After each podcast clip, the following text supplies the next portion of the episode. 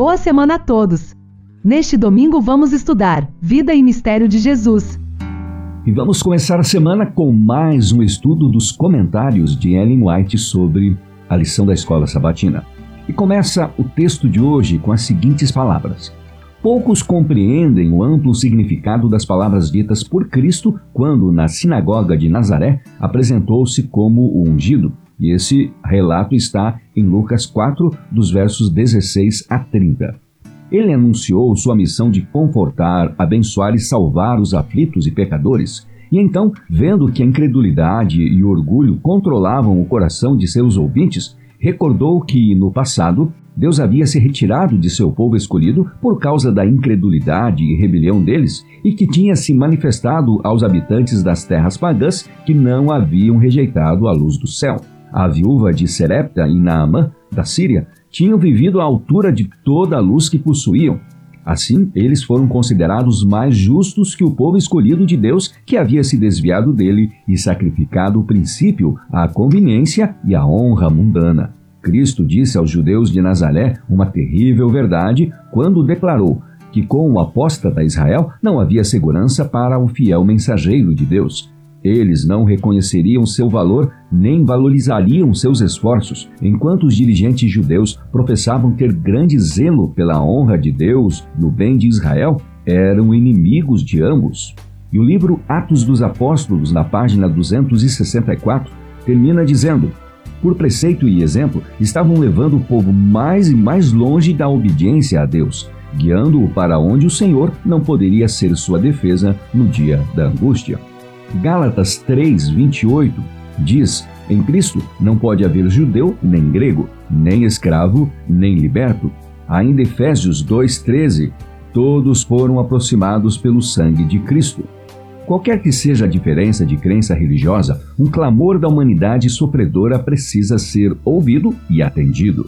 Onde existirem amargos sentimentos por diferenças de religião, pode ser realizado muito benefício pelo serviço pessoal.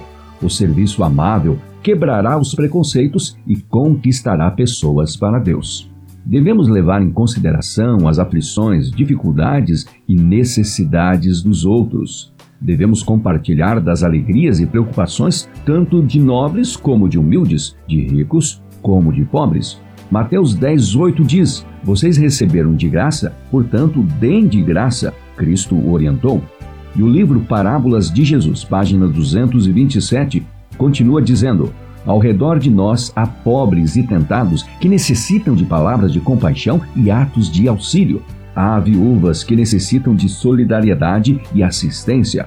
Há órfãos aos quais Cristo ordenou que os seus seguidores os recebessem como um depósito confiado por Deus às nossas mãos. Muitas vezes eles são abandonados. Podem ser maltrapilhos, grosseiros e, segundo toda aparência, nada agradáveis. Contudo, são propriedade de Deus foram comprados por alto preço e, aos seus olhos, são tão preciosos quanto nós o somos. São membros da grande família de Deus e os cristãos, como mordomos dele, são por eles responsáveis. E Ezequiel 3,18 diz: Você será responsável pela morte deles, diz o Senhor. A religião pura e sem mácula para com nosso Deus e Pai é esta: visitar os órfãos e as viúvas nas suas tribulações e a si mesmo guardar-se incontaminado do mundo. Tiago 1:27. Os frutos que Cristo quer que se produzam são as boas obras, palavras amáveis, atos de bondade, de consideração afetuosa para com os pobres, os necessitados e os aflitos. Quando as pessoas são solidárias com os oprimidos pelo desânimo e pela angústia, quando a mão se estende aos pobres, quando os necessitados são vestidos, os estrangeiros são bem-vindos no sofá de sua sala e têm um lugar em seu coração, os anjos chegam bem perto e música ecoa no céu. Cada ato de justiça, misericórdia e bondade produz melodia no céu. O Pai contempla do seu trono os que praticam esses atos de misericórdia e os considera seu mais precioso tesouro. Malaquias 3,17 diz: Eles serão para mim particular tesouro, naquele dia que preparei, diz o Senhor dos Exércitos.